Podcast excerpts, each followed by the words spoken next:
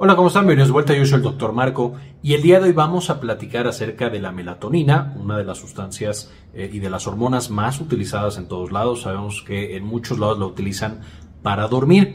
Vamos a ver un poquito el día de hoy qué es la melatonina, si el cuerpo o de dónde la produce el cuerpo, para qué la utilizamos y finalmente vamos a ver si realmente nos funciona para ayudar a las personas con insomnio o realmente no nos está haciendo ningún beneficio. Entonces veamos qué onda con la melatonina. Bueno, vamos a ver el uso de la melatonina para trastornos del sueño. Eh, por supuesto, la melatonina lo hemos platicado ya en videos pasados, especialmente el video de serotonina, que les voy a dejar acá en la parte de arriba, pero esencialmente del triptofano que nosotros obtenemos de la dieta, un aminoácido, conocido como triptófano. Este va a ser metabolizado a través de ciertas enzimas que tenemos en el cuerpo en el hígado principalmente y por supuesto en el cerebro a 5-hidroxitriptamina, es decir, a serotonina. Esto 5-hidroxitriptamina y serotonina son exactamente lo mismo. Y esta serotonina a su vez va a tener una enzima que la transforma en melatonina. Y este proceso va a suceder principalmente en el hipotálamo de nuestro cerebro, en una parte que se encarga justamente del ciclo circadiano, de determinar cuál es la hora biológica en la que estamos y entonces nuestro cerebro puede establecer, ¿sabes qué? Son las 12 de la noche, es hora de dormir, son las 12 del día, es hora de estar despierto. La melatonina en términos generales va a empezar a producirse dos horas antes de dormir. Si nosotros dormimos a las 12 de la noche, a las 10 de la noche empieza a incrementarse su producción. Una vez más, a las 12 de la noche ya tiene mucha producción, nos quedamos dormidos y cuando vamos a despertar, de nuevo como dos horas antes de despertar, pon tú a las 6 de la mañana, empieza a bajar la producción de melatonina y se eh, incrementa la producción de otras sustancias. Y por supuesto también, eh, ya que tenemos esta baja de la melatonina y que se empieza a producir esteroides como cortisol y otras cosas, ahí es cuando despertamos. Y a lo largo del día no vamos a tener esencialmente producción de melatonina, está apagada la producción de esta hormona tan importante. De manera que si la melatonina es tan importante para decirle a nuestro cerebro, hey, es hora de dormir y que nos quedemos dormidos, se ha estudiado ya por el tiempo la melatonina exógena, es decir, a través de suplementación, para ver si esto nos ayuda a dormir o no nos ayuda a dormir. Y específicamente hoy vamos a hablar de un artículo, un metaanálisis publicado en PLOS ONE ya hace bastante tiempo, en 2013, a partir de ese momento no se han publicado demasiados estudios nuevos, sí se en otras poblaciones. En jet lag, por ejemplo, ya hay mucha investigación, que es cuando cambiamos de uso horario, por ejemplo, que viajamos a otro continente, también funciona la melatonina en pacientes que tienen trastornos secundarios del sueño, es decir, que no pueden dormir porque tienen problemas eh, físicos, enfermedad cardiovascular, enfermedades mentales, etcétera, etcétera. Aquí nos vamos a enfocar en trastornos primarios del sueño y va a ser otro metaanálisis, otro agrupamiento de muchos artículos para ver qué onda con esta melatonina y por supuesto lo que queremos es poder dormir de manera adecuada. De nuevo, pacientes que tienen trastornos primarios son trastornos usualmente no tan agresivos, que no tienen tantos problemas, etcétera, etcétera. Ahora, ¿cómo lo sabemos? Específicamente lo que hicieron para este metaanálisis fue 19 ensayos clínicos aleatorizados controlados, es decir, todos los pacientes o recibían la melatonina o recibían un placebo. Y por supuesto esto nos dice que el efecto que estamos viendo no es por el efecto placebo, sino que es por el efecto de la melatonina. Eh, de estos 19 ensayos clínicos aleatorizados y controlados incluyen 1.683 participantes. Ya de aquí podemos ver que a pesar de que es un estudio bien hecho, la población que nosotros tenemos de pacientes que estamos tratando de dormir fue bastante pequeñita, de nuevo comparado con otros metaanálisis. Y esta es parte de las debilidades que puede llegar a tener los estudios relacionados con melatonina.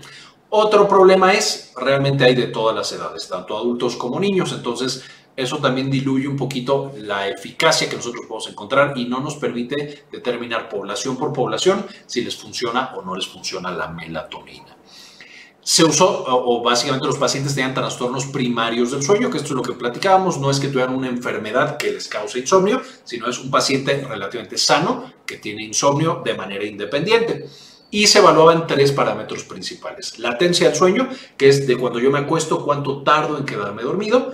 Dos, la calidad del sueño, que es cuando despierta el paciente, cómo refiere que descansó durante ese sueño. Y número tres, el tiempo total del sueño. Es decir, cuántas horas estuvo dormido, ya que se pudo quedar dormido ese paciente. Eh, y este era sueño ininterrumpido. Ahora, todos los estudios o la mayoría de los estudios que se incluyeron, hubo algunos especialmente en algunas poblaciones que eran miligramos por kilo de peso. Sin embargo, la gran mayoría de los artículos eran entre 2 y 5 miligramos de melatonina. Esto es importante porque hay pacientes que podemos dar una dosis mayor de melatonina, más de 5 miligramos, y como vamos a ver más adelante eh, o casi al final, la respuesta que tenemos con melatonina es, en términos generales, lineal en muchas poblaciones. Es decir, mientras más miligramos de melatonina, mayor es el efecto que vamos a ver asociado al sueño que tiene el paciente. ¿Qué fue lo que encontraron? Este, de nuevo, es como interpretamos muchos metaanálisis, es un forest plot. Tenemos todos los estudios que se incorporaron y aquí tenemos el resumen estadístico del efecto que tiene la melatonina. Aquí no nos vamos a meter tanto, pero es el peso relativo que tiene cada estudio, viendo que hay dos estudios o tres estudios que tienen un peso muy alto, pero muchos otros tienen un peso ahí moderado. Entonces también cuentan, por supuesto, en la estadística. Y aquí vemos que estos son los minutos, aquí estamos hablando de latencia del sueño, cuánto tiempo tardaba el paciente en quedarse dormido una vez que se acuesta. Y podemos ver que en promedio la melatonina mejoraba la latencia, es decir, hacía que el paciente se quedara dormido más rápido, más o menos en 7 minutos.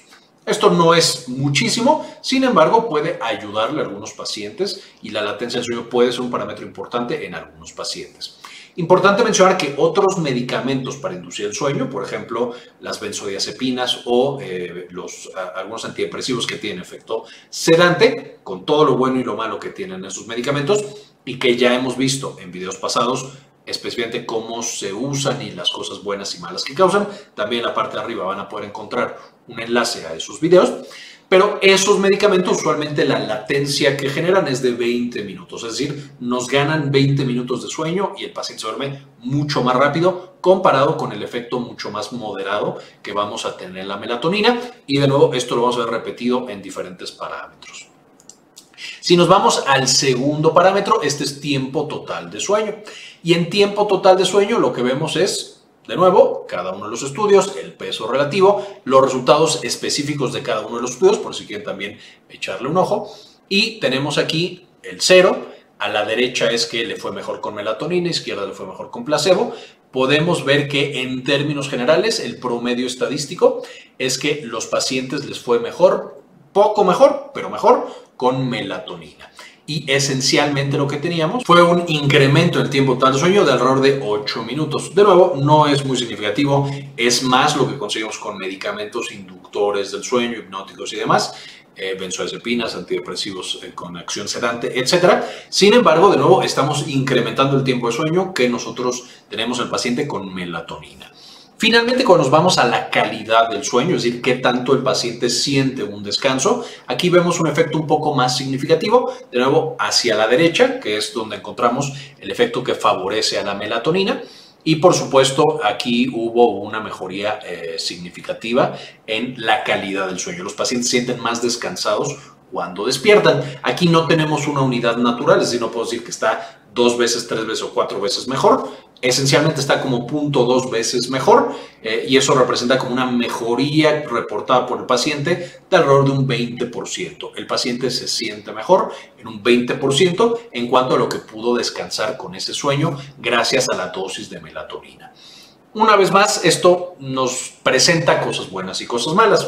¿Cuáles son las cosas buenas de utilizar melatonina para estos trastornos primarios del sueño? Uno, a diferencia, por ejemplo, de las benzodiazepinas, no causa dependencia. El paciente no se vuelve adicto a la melatonina por más que lo utilice por mucho tiempo. Dos, no hay tolerancia. Podemos utilizar la melatonina y no pierde la capacidad de darle sueño al paciente. De nuevo, esto es diferente a lo que nosotros encontramos principalmente con antihistamínicos, también con benzodiazepinas y también con antidepresivos con efecto sedante. Ahí sí hay tolerancia y con el paso del tiempo se va perdiendo el efecto y necesitamos dosis más altas o simplemente suspender el medicamento porque el paciente ya no responde al efecto sedante que tiene ese medicamento. Número 3 hay menor riesgo, no significa que no haya, hay un poco de riesgo, pero es mucho menos que de nuevo con los otros que estaba mencionando, benzodiazepinas, antidepresivos, sedantes y antihistamínicos, y otros como los fármacos Z y demás. Hay menos riesgo de somnolencia durante el día, que eso no lo queremos, queremos que el paciente se quede dormido en la noche, pero cuando despierte, pues se, se sienta completamente despierto y con mucha energía. Entonces, menos el riesgo que tenemos con la melatonina que con esos otros medicamentos. Hay un riesgo incluso menor de otros eventos adversos frecuentes como mareo, confusión, problemas de memoria y todo lo que generan las benzodiazepinas y todos los que estábamos mencionando. Y número tres, está súper indicado, es decir, la mayor parte de la evidencia para melatonina muestra efectos muy buenos en el jet lag. Cuando cambiamos de uso horario de manera muy abrupta, que nuestro cerebro ya no sabe si es de día, de noche y no sabe ni dónde está, el uso de melatonina ayuda a resincronizar ese ciclo circadiano. Y esto es muy importante. Como la melatonina, su principal efecto es esa resincronización e indicarle químicamente al cerebro, ahí es hora de dormir esto, por supuesto, tiene varios efectos buenos. La melatonina se tiene que tomar dos horas más o menos antes de dormir, que sería lo natural que produce nuestro cerebro. Eh, y, por supuesto, esto nos va a seguir ayudando a través del tiempo. Sin embargo, el dar melatonina también puede tener algunas desventajas. Uno, es menos efectivo. No estamos literal bajando el switch al cerebro como lo hacemos con esos otros fármacos que estaba mencionando. Solo le estamos diciendo, ya es hora de dormir de manera mucho más natural. Eh, y esto hace que sea menos efectivo. Y ya lo veíamos, es menos efectivo tanto en la latencia como en el tiempo total de sueño, como también en la sensación de calidad del sueño. Sí mejora bastante los pacientes y hay pacientes que mejoran mucho más, a pesar de lo que se muestra en este estudio. Hay pacientes que se sienten muy bien tomando melatonina. Sin embargo, hay otros que no vamos a llegar por completo a controlar el problema del sueño.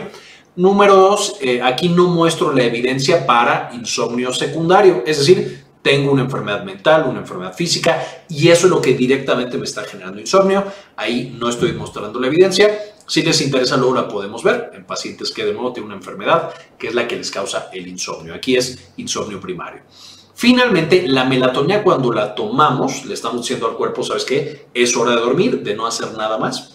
Se ha empezado a estudiar, y voy a dejar en la descripción del video tanto el enlace a este artículo como a un artículo que habla de estos problemas metabólicos se ha empezado a investigar si el tomar melatonina y luego tener comida, actividad y cosas así, que no debería ser, porque el cerebro a fin de cuentas ya le dijimos que es hora de dormir, entonces estamos perpetuando este desequilibrio de nuestro ciclo circadiano, pudiera llevar a problemas metabólicos, es decir, a un incremento de la glucosa y con el paso del tiempo y con el uso repetido a través de semanas, meses o incluso años, que nos llevara a un mayor riesgo de presentar diabetes. Esto no ha sido demostrado, de nuevo, no estoy diciendo que esto pase con el uso de melatonina, sin embargo, en efecto se está estudiando para ver cuál es el efecto de este ciclo circadiano que tratamos de resincronizarlo en una sociedad y una vida en la cual empezamos a ver la tele a las 11 de la noche y tenemos todos estos estímulos lumínicos que tradicionalmente apagan la melatonina y ahí empezamos a cenar y es un desastre para nuestro ciclo circadiano. Si quieren también saber un poquito más del ciclo circadiano, recordarán que tengo un video con TEDED que les voy a dejar en la parte de arriba, animado por completo, en el que se explica de manera muy breve eh, y me parece a mí, aunque bueno, yo fui el que lo escribí, entonces ahí ustedes me tendrán que decir, me parece que muy clara cómo funciona el ciclo circadiano y cómo nuestro cerebro puede medir el paso del tiempo. Entonces, bueno, también se los voy a dejar en la parte de arriba en los enlaces eh, para que puedan echarle un ojo.